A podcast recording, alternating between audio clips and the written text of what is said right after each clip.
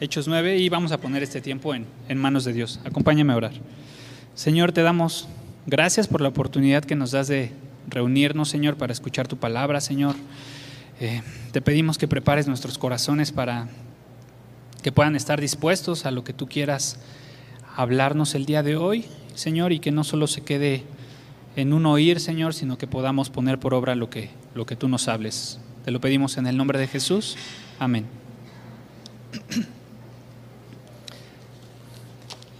Hemos estado estudiando el Evangelio de Lucas. La semana pasada eh, vimos con el pastor el capítulo 9, del versículo 18 al 27, y veíamos cómo eh, esta parte donde el Señor Jesús le pregunta a sus discípulos, él está orando y le pregunta a sus discípulos, ¿quién dice la gente que soy? Y entonces le dicen, bueno, pues unos dicen que eres un profeta, otros que Elías, que Juan el Bautista, y luego a sus discípulos él les pregunta, ¿y ustedes quién dicen que soy? ¿No? Y Pedro dice, como siempre, ¿no? El, el, primero que da el paso y dice, el Cristo, eres el Cristo de Dios, ¿no? En, en el Evangelio de Mateo dice, eres el Cristo, el Hijo del Dios viviente. En Juan también lo denominan así, ¿no? Eres el Cristo, el Hijo de Dios, del Dios viviente. Y entonces, con lo que veíamos la semana pasada, sabemos que los discípulos tenían la certeza de con quién andaban caminando o a quién estaban siguiendo. ¿A quién? Al Mesías, al Cristo. Y les decía como, como paréntesis, eh, el día de hoy vamos a ver Hechos 9, esta historia que seguramente la has eh, escuchado y leído muchas veces, que es la conversión de Saulo a Pablo. Y un poco eh, lo hacíamos como pensando en, en quién es el Señor Jesús y el impacto que tuvo el Señor Jesús en la vida de sus discípulos, porque sabemos la historia también de sus discípulos, ¿no? Eh, como el trasfondo de, de, donde venía cada uno y, y al final y a lo largo de los evangelios podemos ver cómo cuando fueron llamados cada uno de los discípulos dejaron lo que estaban haciendo y siguieron al Señor Jesús. ¿Por qué? Porque creyeron en quién era Él. Y un poco es, la idea del mensaje de hoy es recordar y meditar, primero, de dónde nos llamó a nosotros, como la historia de cada quien, ¿no? De dónde nos llamó el Señor, qué estábamos haciendo cuando, cuando Él nos encontró, porque no sé tú, pero yo no lo estaba buscando, como Saulo no lo estaba buscando, yo tampoco lo estaba buscando. Sin embargo, un día, pues Él me salió al encuentro, ¿no? Y que recordemos eso y sobre todo que meditemos en el impacto que ha tenido en nuestras vidas el haber conocido al Señor Jesús y, saber y recordar si en verdad estamos viviendo conforme a lo que decimos creer. Es decir, decimos, sí, eres el Señor ¿no? Y, te reconozco como Señor en mi vida, pero a veces no vivimos como si eso fuera cierto. ¿no? Y hoy en día, bueno, pues tú ya sabes la historia, no, no es que me esté adelantando, o sea, un spoiler, sino a lo largo de la vida de Pablo después de este encuentro y de su conversión, puedes ver claramente el fruto que hubo en su vida después de que conoció al Señor Jesús. O sea, dejó sus privilegios, dejó todo lo que él era, todas las credenciales con las cuales él se paraba y su seguridad, que siempre estaban basadas en lo que él era y lo que él hacía, incluso en algún momento dice, todo lo que yo era lo tengo por basura con tal de conocer a, a, Cristo, ¿no? Entonces, un poquito es, eh, pues, leer, ¿no? El día de hoy esta, este pasaje y, y, e ir comentando algunas cosas. Entonces, vamos a Hechos 9, versículo 1 y 2.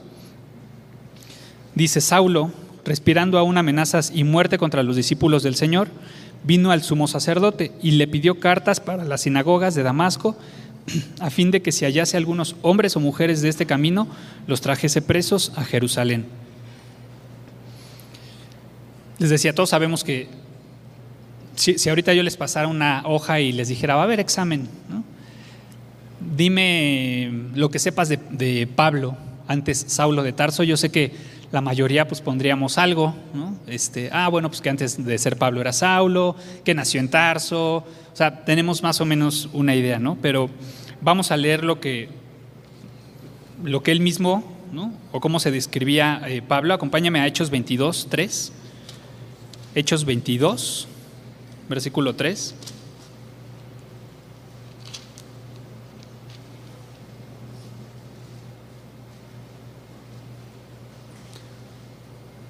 Hechos 22.3 dice, yo de cierto soy judío, nacido en Tarso de Cilicia, pero criado en esta ciudad, instruido a los pies de Gamaliel, estrictamente conforme a la ley de nuestros padres, celosos de Dios, como hoy lo sois todos vosotros.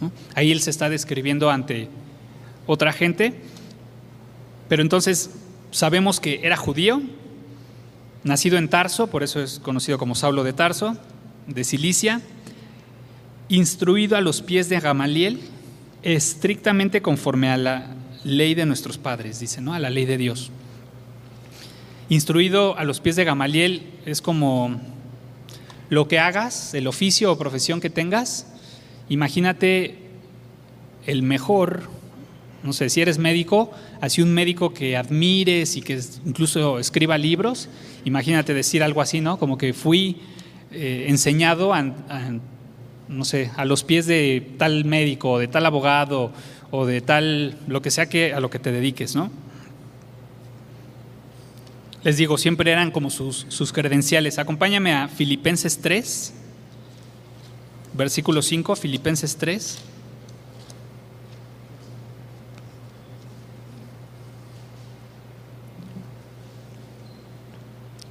Filipenses 3, 5 dice, circuncidado al octavo día, que era lo que pedía la ley, entonces ocho días y ya estaba cumpliendo fielmente la ley Pablo. Em, circuncidado al, octavo día, del linaje de Israel, de la tribu de Benjamín, hebreo de hebreos, en cuanto a la ley, fariseo. En cuanto a celo, perseguidor de la iglesia, en cuanto a la justicia que es en la ley, irreprensible. O sea, que tú puedas decir que te consideras irreprensible, es que realmente tienes un estándar alto de ti, ¿no? O sea, irreprensible es nadie me puede reprochar nada porque yo cumplo cabalmente todo lo que debo cumplir. ese era Saulo. Entonces, ese Saulo, regresemos a Hechos 9, dice, respirando a una amenaza sin muerte contra los discípulos. Apenas vamos leyendo una oración y aun cuando tú no supieras mucho de, de Saulo, lees esto y dices, respirando a una amenaza sin muerte contra los discípulos del Señor dices, o sea, este, este, Saulo se oye que es alguien que está muy enojado, ¿no? Incluso violento. ¿Qué le hicieron? Porque, o sea, algo lo tiene enojado, ¿no? Dice, leíamos ahí, vino al sumo sacerdote y pidió cartas para las sinagogas. Era tan estrictamente cumplidor de la ley que aún con todas las credenciales y la autoridad que tenía, no fue y dijo, bueno, pues yo tengo la autoridad para ir y voy a traer presos a los cristianos a Jerusalén y listo porque yo soy Saulo de Tarso, instruido a los pies de Gamaliel, fariseo, posiblemente era miembro del Sanedrín, o sea, Aún con todo, él sabía que se tenía que someter a la autoridad, entonces va con el sumo sacerdote, pide estas cartas para decir, oye, autorízame a que yo voy a ir y puedo traer presos a los judíos, a, los que invoquen, a los creyentes, básicamente, porque dice más adelante, a los hombres o mujeres de este camino. Entonces va, pide esas cartas, y eh, ¿a qué se refiere con hombres y mujeres de este camino? Básicamente era a los creyentes o a los cristianos, ¿no? porque decían que Jesús era el camino, entonces se les escuchaba mucho decir eso, por eso decían a los del camino, ¿no? a los que hablan de, del camino o de Jesús, que es el camino, para traerlos presos.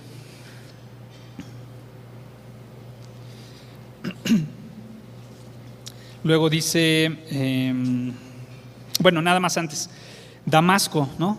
Muchos eh, habían huido como había esta persecución contra los cristianos, habían huido a diversas ciudades, muchos de ellos, pues se cree que huyeron de los creyentes en, ese, en esa época, huyeron a Damasco, que era una ciudad comercial clave que se hallaba más o menos a 250, un poco más, kilómetros de Jerusalén. en esa época una distancia de 250 kilómetros aproximadamente implicaba un viaje de seis días de camino. Entonces, ah, por allá andaban muchos creyentes que habían huido y Pablo decía, bueno, Saulo en ese momento decía, no me importa hasta dónde estén, yo voy a ir hasta el último rincón de la tierra y los voy a traer presos, ¿no? Porque así sirvo a mi Dios, creía él, ¿no? Luego dice el versículo 3, mas yendo por el camino, aconteció que al llegar cerca de Damasco, repentinamente le rodeó un resplandor de luz del cielo y cayendo en tierra, oyó una voz que le decía, Saulo, Saulo, ¿por qué me persigues?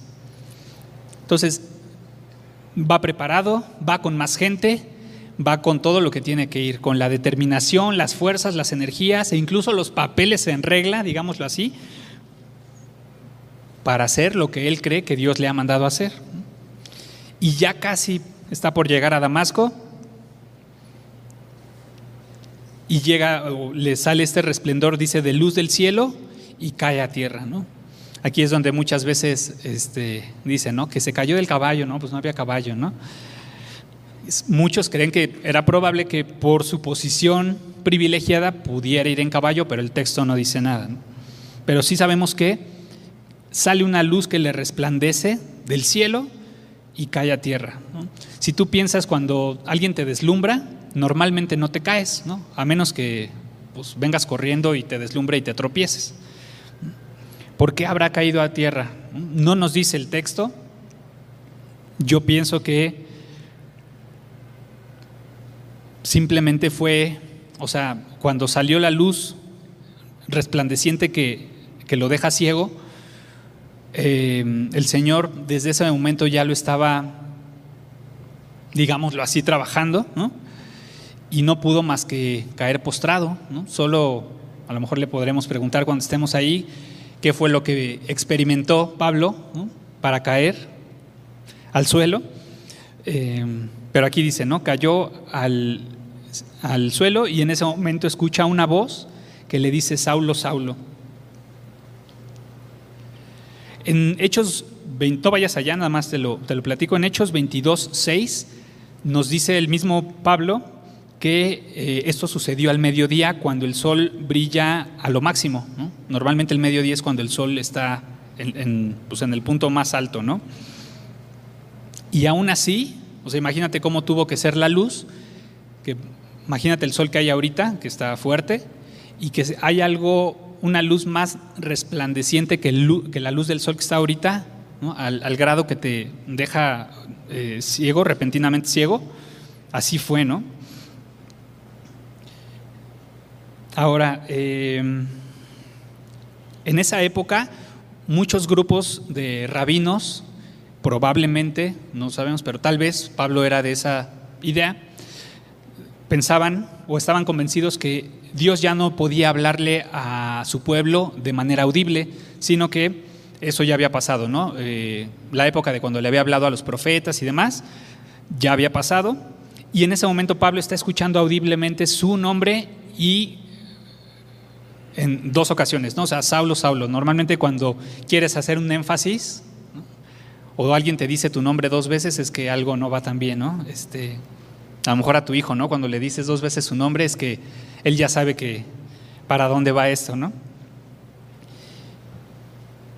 Y le dicen, ¿por qué me persigues? Y nada más como paréntesis, a veces nosotros podemos andar un poco así como Pablo, ¿no? Eh, porque Pablo la estaba haciendo un poco como de policía, creyendo que eso le había mandado Dios hacer. Y a veces nosotros podemos caer en eso, ¿no? Como creyentes, estar de, de, policías de la vida de los demás y decir, no, tú tienes que hacer esto, tú deberías estar haciendo. Y en cinco minutos le resolvemos la vida a todos de lo que deberían o no deberían estar haciendo, ¿no? La cosa es que Pablo realmente en su corazón, él creía que estaba sirviendo a Dios y él iba pensando, camino a Damasco, pensando que estaba haciendo algo bueno e incluso agradable para Dios. Y la sorpresa para él es que Dios, el Señor Jesús, le iba a salir al encuentro para decirle, no va por ahí, ¿no? O sea, lo que estás haciendo yo no te lo he pedido. Entonces le dice, Pablo, eh, Saulo, Saulo, ¿por qué me persigues? Y lo primero que hace Saulo es contestar con una pregunta, que es como lo lógico, ¿no? Si escuchas una voz que dice tu nombre y no sabes, estás ciego por el momento, solo escuchas la voz y no la reconoces, lo más lógico es que te preguntes, ¿quién eres? ¿no? Y entonces él dice, ¿quién eres, Señor? Y le dijo, yo soy Jesús a quien tú persigues. En esa época el nombre de Jesús era sumamente común. Y aún así, eh, lo siguiente que vemos contestar a Pablo no es Jesús. ¿Cuál Jesús? Jesús el de el pueblito, Jesús el de Centro Sur o Jesús el de, ¿no? En ese momento supo exactamente de quién hablaba, aparte que le dijo al que tú persigues, ¿no? Es probable que Pablo en algún momento hubiera escuchado alguna predicación de Jesús, algún sermón de Jesús. O sea, él lo conocía, ¿no? Eh, lo había conocido en, su momento. Entonces, él sabe quién, qué Jesús le, le está hablando. Y le dice el Señor Jesús, a quien tú persigues dura cosa te es dar cosas contra el aguijón. Él temblando y temeroso dijo, Señor, ¿qué quieres que yo haga?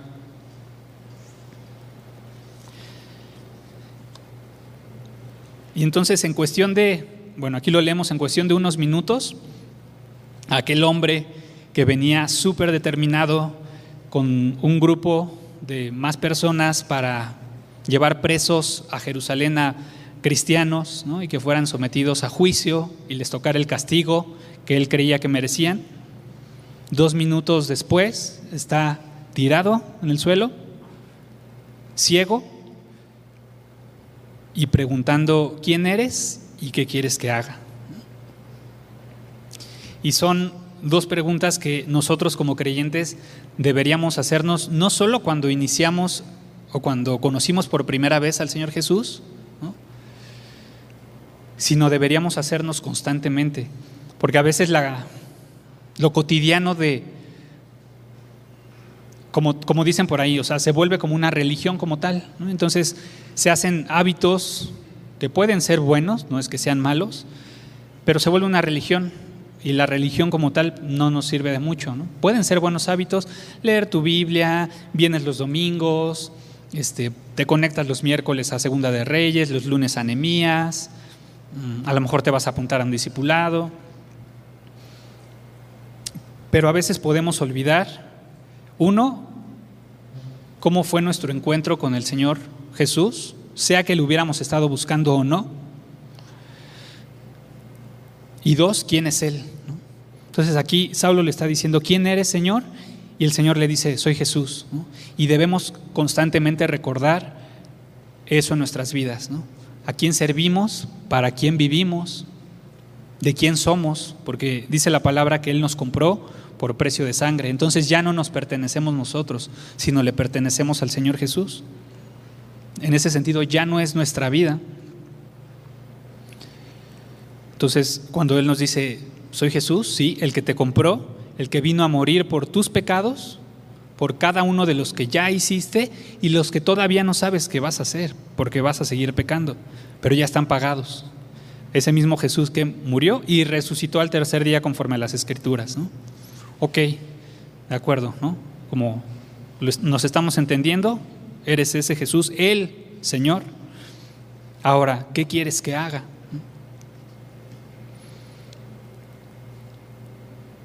Y no sé cómo fue tu pues tu primer encuentro con el Señor Jesús. A lo mejor a algunos fue muy claro al principio, tanto el que Él te estaba llamando, para otros a lo mejor no fue tan claro, pero hubo un momento en que dijiste, es para mí. O sea, esto que estoy escuchando es para mí. Y también sé que en algún momento el Señor te ha mandado, te ha llamado a hacer ciertas cosas. Hay, hay tareas, digamos, que todos tenemos como creyentes, ¿no? Predicar el Evangelio, amar a nuestros enemigos, este, o sea, hay cosas que todo creyente tiene, pero también sé que hay cosas que particularmente estamos llamados cada uno de nosotros que el Señor quiere que hagamos, ¿no? Seas esposo, este, esposa, papá, hijo, hermano, vecino, empleado, jefe. hay cosas muy particulares de acuerdo a tu rol o tu función que tienes y a tu persona como tal. O sea, de ti, Jonathan, quiero que... Y cada uno sabe lo que el Señor nos ha llamado. Y les decía un poco el, mensaje, ¿no? Recordando o basándonos en lo que veíamos la semana pasada de Jesús preguntándole a los discípulos, no es que Jesús no supiera, quería escuchar que contestaban. Y entonces a veces es como, pues tal vez sí sabemos quién es Jesús, pero realmente nuestra vida está reflejando lo que decimos saber y lo que decimos creer. O sea, estamos viviendo así. Y recordar un poco lo que Dios nos ha llamado a hacer. Solo tú sabes, ¿no? Eh, lo que Dios te ha llamado a hacer, pero que recordemos, que recordemos eso. Y además, otra cosa que solemos hacer es que muchas veces estamos atentos a lo que Dios habla para decírselo a alguien más. Es como de, ah, sí, el día de hoy Dios habló de perdón, ¿no? Y llegas con tu esposa y, ya ves, es que no, te tardas mucho en perdonarme, te quedas mucho tiempo enojada, ¿no? Hoy Dios dijo que me tienes que perdonar rápido. No, eso es para cada uno, ¿no? O sea, para cada uno de nosotros, lo que Dios nos está llamando, nosotros. Y si te das cuenta, la pregunta de Pablo es muy personal. ¿Qué quieres que yo haga? Dice Pablo. Ahí leemos en el texto. ¿Qué quieres que yo haga?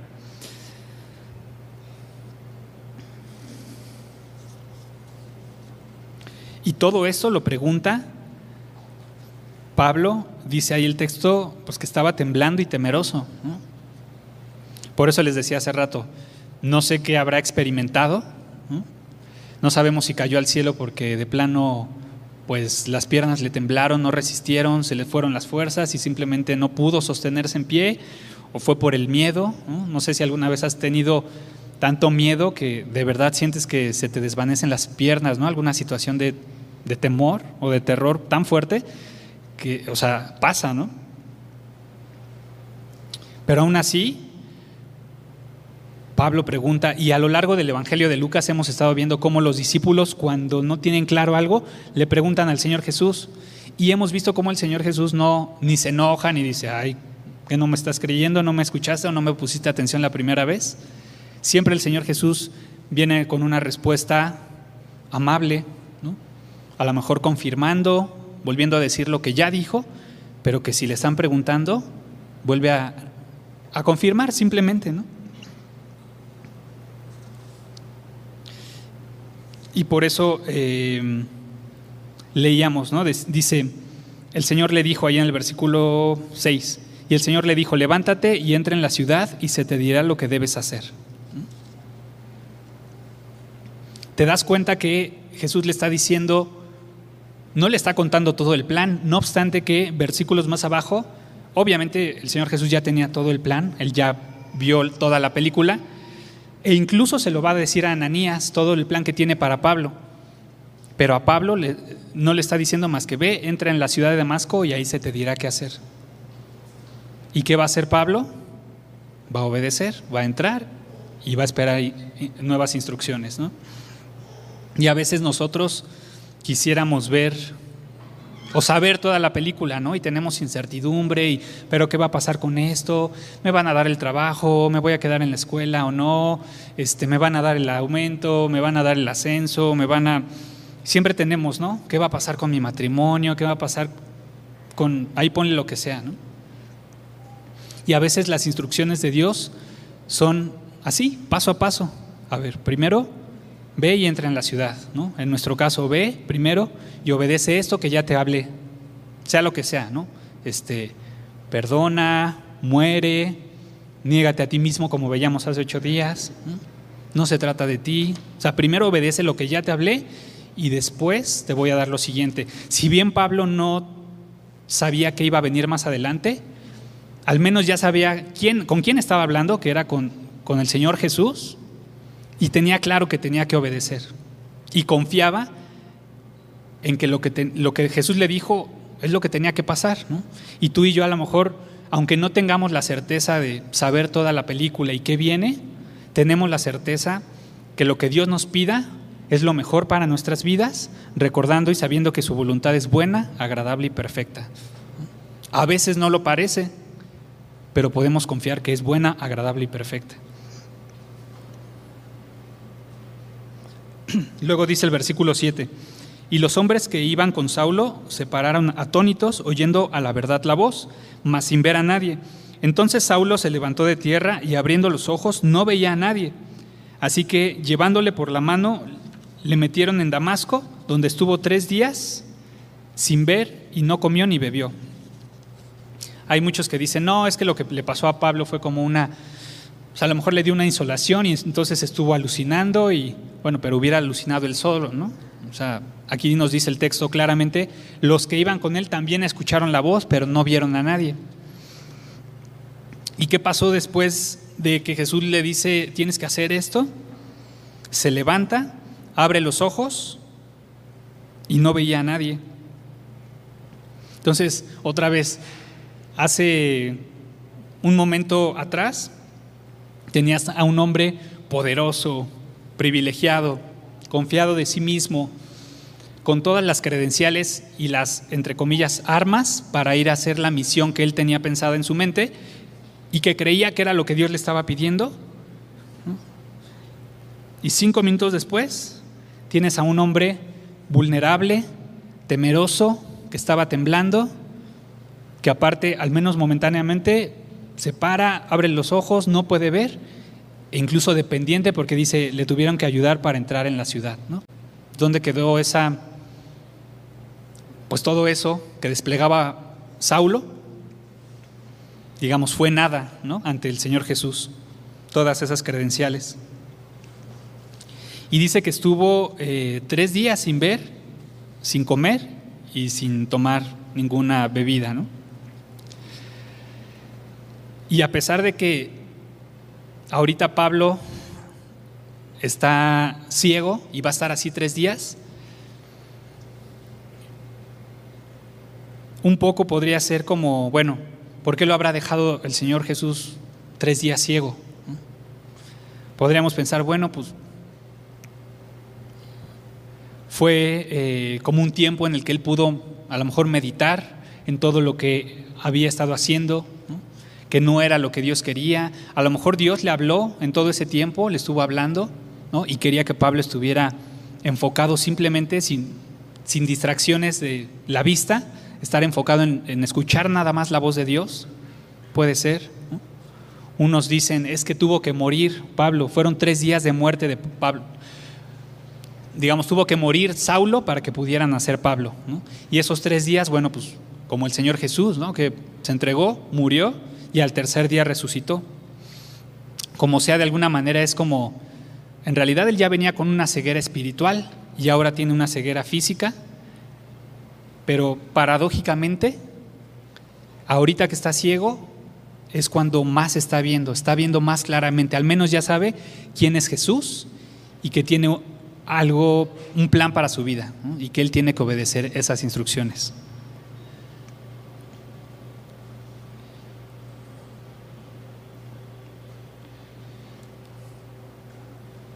Entonces, eh, este es como nuestro primer personaje, ¿no? Saulo.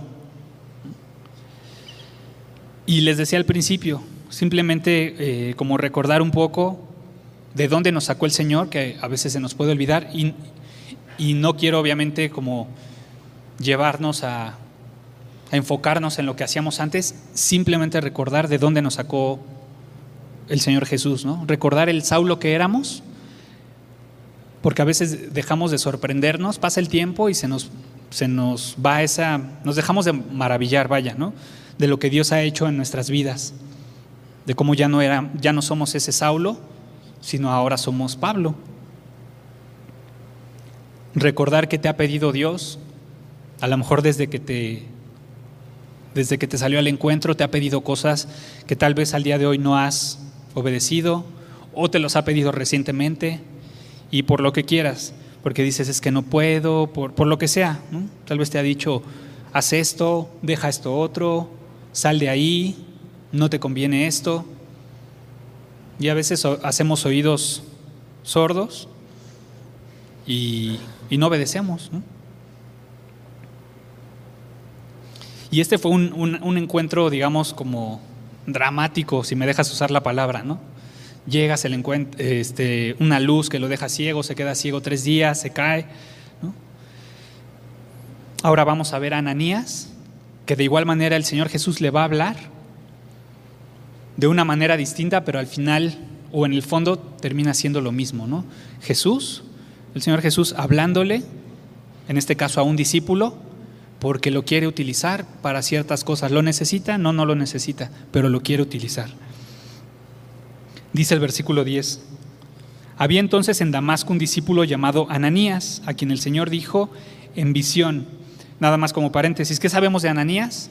Realmente nada, solo lo que nos dice esta parte del texto, que era un discípulo del Señor, sabemos que está dispuesto por la manera en la que le va a contestar a Jesús, sabemos que es alguien dispuesto, con un corazón dispuesto y, ya, pero eso es suficiente. Entonces le dice el Señor en visión a Ananías, Ananías, y él respondió, heme aquí, Señor. Vemos la disposición de, de Ananías. Otra vez, ¿no? Cuando el Señor te está pidiendo algo, ¿cómo contestas como Ananías? Heme aquí, Señor. Lo que tú me pidas yo haré. O como luego dicen por aquí, ¿no? Heme aquí, pero envíalo a Él, ¿no? Porque ya que, ya que sabes lo que Dios te está pidiendo, a veces o tu carne o tu comodidad te dice, híjole, no, no, no, eso no lo quiero dejar, eso no lo voy a hacer. Y aquí Ananías dice, heme aquí, Señor. Y el Señor le dijo, levántate y ve a la calle que se llama derecha en busca, de, en busca en casa de Judas a uno llamado Saulo de Tarso, porque he aquí, él ora. Como paréntesis, te das cuenta que la instrucción es para Ananías, pero aquí nos deja ver el texto lo que estaba haciendo Saulo. Estaba orando. ¿Y qué fue lo, que vimos la semana pasada que estaba haciendo el Señor Jesús cuando le pregunta a sus discípulos, ¿quién dice la gente que soy y ustedes quién creen que soy? Estaba orando. Y ahora vemos aquí a Pablo orando mientras está ciego. Seguramente Pablo había orado muchísimas veces. Al ser fariseo del Sanedrín, su posición, seguramente. Pero yo pensaría que es la primera vez que ora realmente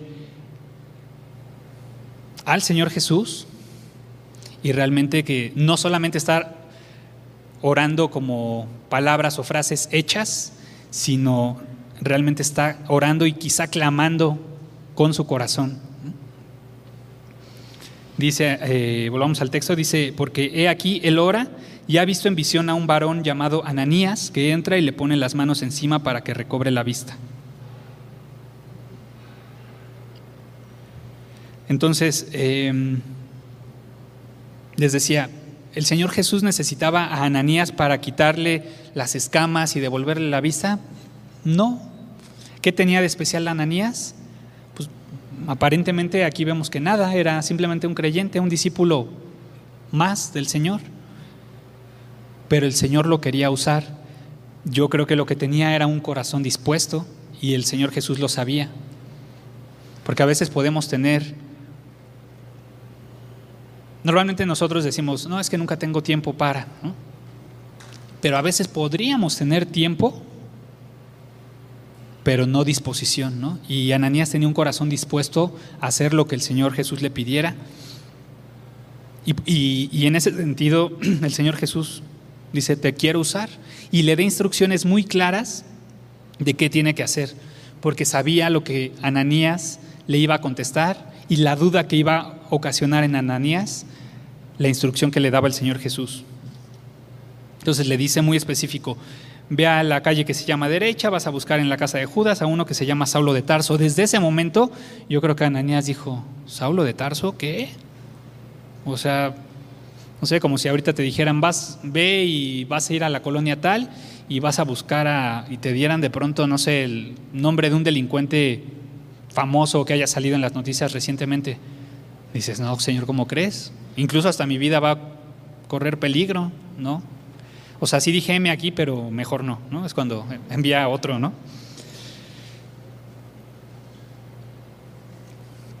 Y entonces le dice todo lo que va a pasar con, con, Pablo le dice, este, ponle las manos encima para que recobre la vista.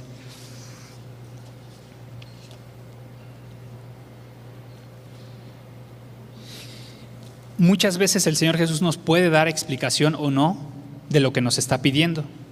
A Ananías se la va a dar. Ante la duda de Ananías y la reticencia de decir, ¿estás seguro, Señor? Se la va a dar. Pero a veces podría no, no dárnosla. El Señor Jesús no está obligado a decirnos por qué hace lo que hace en nuestras vidas o por qué nos llama a hacer X o, Y cosas. Cuando nos da esa, digamos, explicación o nos muestra el por qué, pues digamos, está padre, pero cuando no, de cualquier forma tenemos que confiar otra vez en que el Señor Jesús tiene un propósito para cada cosa que hace en nuestras vidas y otra vez que su voluntad es buena, agradable y perfecta. Entonces le dice todo y dice el versículo 13, ¿no? Lo que va a contestar Ananías es, entonces Ananías respondió, Señor, He oído de muchos acerca de este hombre, cuántos males ha hecho a tus santos en Jerusalén. Y aún aquí tiene autoridad de los principales sacerdotes para aprender a todos los que invocan tu nombre. Es probable que les hubiera llegado a voces de los creyentes de, oigan, por ahí viene Saulo de Tarso aprender a los cristianos para llevarlos a Jerusalén y tal vez alguien haya dicho, ah, no, pero no puede hacer eso porque aquí es otra jurisdicción. No, pues ¿qué crees? Que ya trae las cartas donde le, confieren o le otorgan esa autoridad. Entonces a lo mejor había cierto miedo y temor entre la comunidad de creyentes. Y esto se lo dice Ananías al Señor Jesús. ¿Y qué le contesta el Señor? Ve, porque instrumento escogido me es este, le, le va a dar la explicación. No estaba obligado, pero en su amor le, explica por qué. Le dice, ve, porque instrumento escogido me es este para llevar mi nombre en presencia de los gentiles, de reyes y de los hijos de Israel, porque yo le mostraré cuánto le es necesario padecer por mi nombre. Entonces, lo primero que hace es dudar. Y a veces cuando el Señor Jesús nos da alguna instrucción, es normal que humanamente podamos dudar, porque dices, no, o sea, no me cuadra lo que me estás pidiendo. ¿Cómo crees? No suena lógico, no suena coherente, no, es, no suena razonable. Sin embargo, Ananías va a confiar y va a obedecer lo que el Señor Jesús le pidió.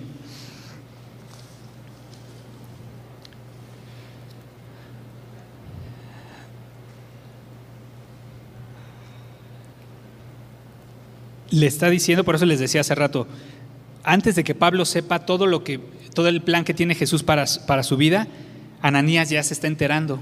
Por eso le dice Jesús, yo he escogido o este me será instrumento para llevar mi nombre en presencia de gentiles, reyes y los hijos de Israel, que son los judíos.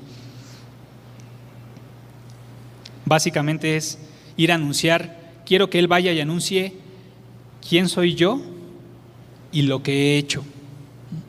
Y qué mejor que ese instrumento que acabo de escoger, que antes era un perseguidor, violentador de creyentes, y ahora va a ser un fiel seguidor mío, o sea, de Jesucristo. Pero también le dice, y le mostraré cuánto le es necesario padecer por mi nombre. Y no es que sean las letras chiquitas, ¿no? Como de, ah, eso no, no sabía. Pero estarás de acuerdo conmigo que la vida del creyente no necesariamente es que una vez que creíste en el Señor Jesús, no es que todo se volvió de color de rosa o se te acabaron tus problemas. A lo mejor quedaron igual, a lo mejor tuviste más ahora por tu fe. La diferencia está en que de cualquier manera el Señor Jesús dijo que en este mundo vamos a sufrir aflicciones todos, creyentes y no creyentes, este mundo tiene aflicciones, trae aflicciones con ya el mundo como tal. Pero ¿qué dijo el Señor Jesús? Pero confíen, yo he vencido al mundo. La diferencia es que las aflicciones que tú y yo podemos vivir por ser creyentes o simplemente porque estamos en este mundo, ahora las vivimos de la mano del Señor Jesús y, y eso hace toda la diferencia. Y aparte, dijo, le es necesario padecer por mi nombre.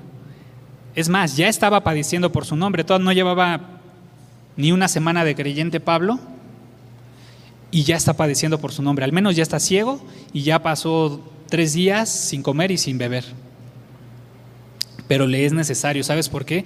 Pablo necesitaba ser quebrantado para que pudiera abrir los ojos, aunque ahorita está ciego, es cuando más está viendo, para que pudiera ver claramente quién era Jesús, necesitaba ser quebrantado. Le, era necesario padecer por su nombre. Y si eso es de pronto lo que necesitamos para recordar quién es Jesús y recordar lo que nos ha pedido que hagamos, pues no a lo mejor vas a decir, no, yo no voy a decir amén, pero pues amén, ¿no? Que así sea.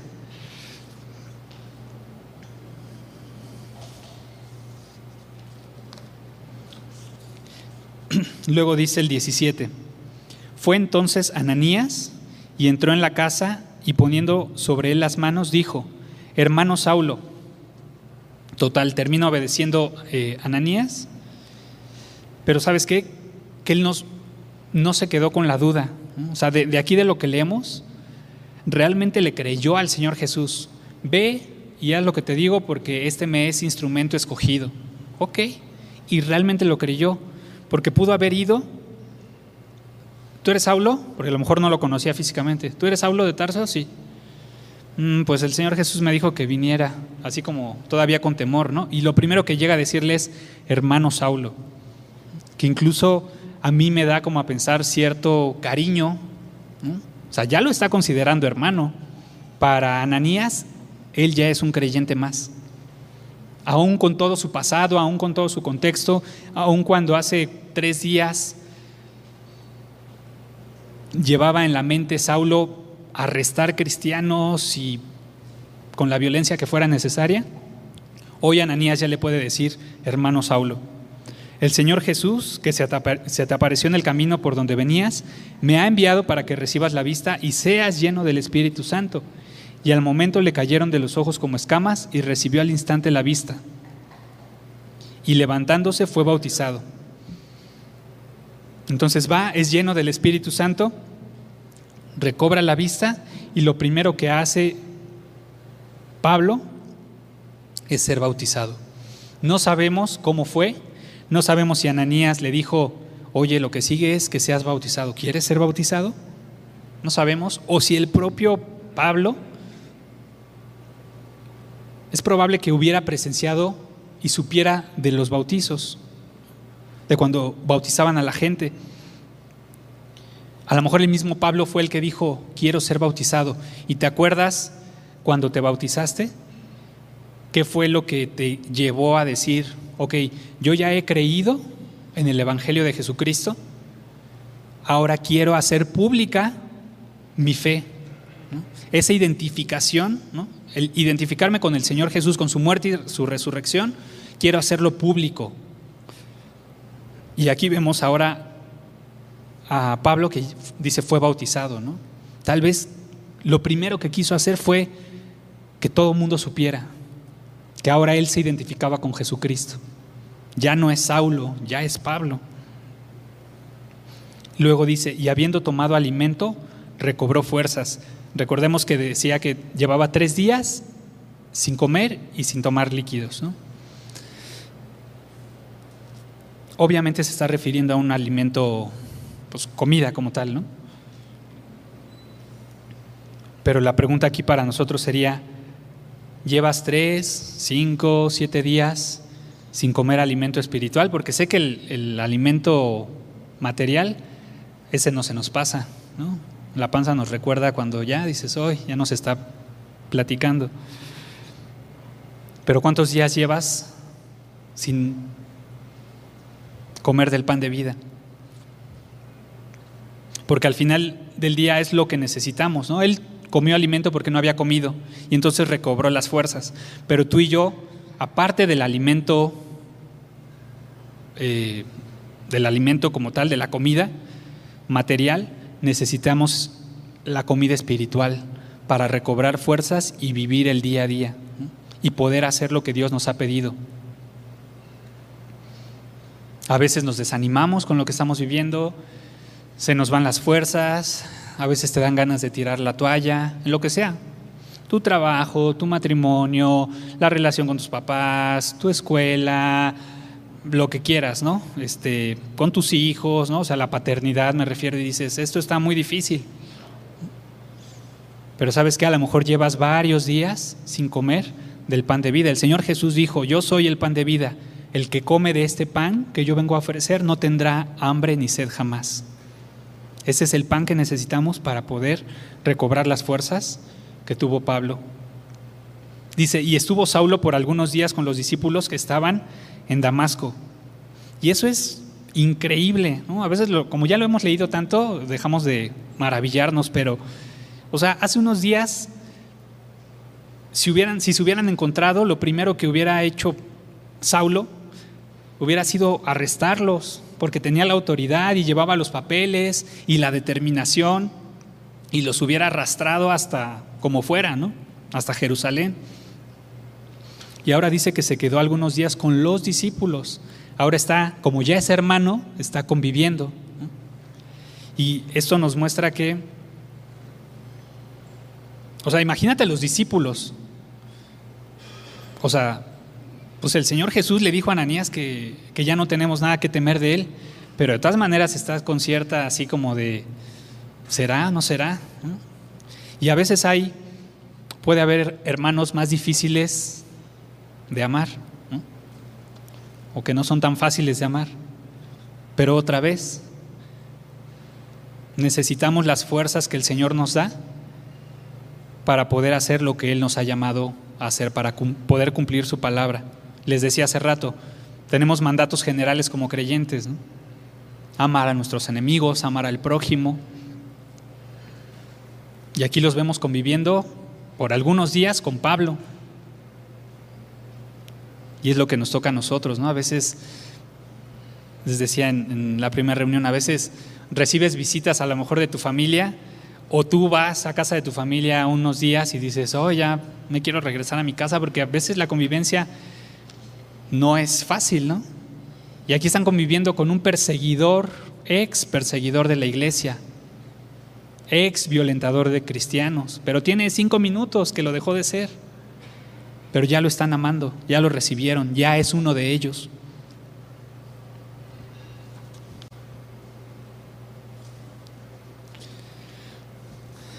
Entonces, em, como algunas conclusiones con las que me gustaría que nos quedemos el día de hoy. Jesús confrontó a Saulo respecto de lo que venía haciendo para mostrarle que no era lo que él no era la voluntad de Dios lo que él estaba haciendo y más bien le dijo, estás yendo por un camino que yo no te pedí, te voy a mostrar cuál es el camino y cuál es la tarea que tengo para ti. Pidamos a Dios que nos confronte en lo que tenga que confrontarnos para que nos muestre lo que estamos haciendo que Él no nos pidió y a lo mejor para que nos muestre lo que no estamos haciendo que Él nos pidió tal vez desde hace mucho y que dices, ¿y por qué no paso de aquí? ¿Por qué no brinco de aquí? Porque no has entrado a Damasco. Entra a Damasco y te va a dar la siguiente instrucción, el siguiente paso. Dos, acuérdate que la salvación es algo que el Señor hace, no es una obra de nosotros. Lo, vemos claramente en la conversión de, de Saulo. ¿Quién le predicó? Pues nadie. O sea, a lo mejor él escuchó antes. Tal vez le pudo predicar a alguien, no lo sabemos. Si alguien como tal se atrevió, o sea, ¿te atreverías a ir a predicarle a alguien que sabes que es violentador con los creyentes? Pues, no sé, ¿no? A lo mejor por ahí hubo algún valiente, no lo sabemos. Lo que sí sabemos es que el Señor Jesús hizo la obra y transformó la vida de Pablo. Acuérdate de eso, nuestra tarea es llevar su nombre llevar el Evangelio a todos, a todo aquel que no le ha conocido. Pero la obra descansa en que la obra es de Él. Otro punto que me gustaría que con el que nos quedemos es, todos tenemos un amigo, un familiar, alguien cercano, alguien querido, que a lo mejor llevas muchos años predicándole y nada, y no pasa nada, y llevas muchos años orando por él y no pasa nada. No te desanimes, sigue orando, sigue predicando el Evangelio. Otra vez, la obra no es tuya, no lo tienes que convencer tú. Acuérdate que es el Espíritu Santo el que convence de pecado, de juicio y de justicia. Pero no te desanimes, sigue orando por esa persona, sigue predicando el Evangelio. Tú no te canses de hacer lo que Dios te ha llamado a hacer. Otro punto, vimos cómo Dios usó a Ananías. Y decíamos hace rato, ¿tenía algo especial Ananías? Mm, aparentemente no. ¿Qué tenía? Simplemente un corazón dispuesto. ¿Dios lo necesitaba? Mm, definitivamente no lo necesitaba para hacer lo que hizo con, con Pablo. ¿Dios te necesita a ti? ¿Me necesita a mí? No nos necesita, pero nos quiere usar ¿Qué debemos tener? Nada más un corazón dispuesto para decir, heme aquí, Señor, ¿qué quieres que haga?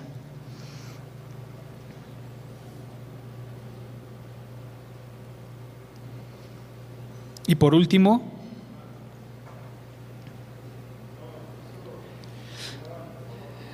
recordar que a veces Dios eh, puede llevarnos al quebrantamiento, podemos pasar situaciones muy difíciles en nuestra vida y recordar que nunca hay un despropósito por parte de Dios. No es que Dios se plazca en vernos sufrir o algo parecido. Simplemente, tal vez como con Pablo, a él lo llevó al quebrantamiento porque le era necesario padecer por su nombre para que después pudiera cumplir con la tarea que tenía por delante. Pero para todo esto necesitamos del Señor. Entonces vamos a, orar por esto. Señor, te damos gracias porque un día nos rescataste, Señor, nos libraste de la muerte en la que estábamos, Señor, nos sacaste de la oscuridad en la que vivíamos y nos trasladaste a tu luz admirable, Señor. Gracias por habernos rescatado, gracias por haber pagado por nuestros pecados, Señor. Te pedimos que no olvidemos, Señor, constantemente quién eres. Que no olvidemos que eres el Señor, el Salvador de nuestras vidas.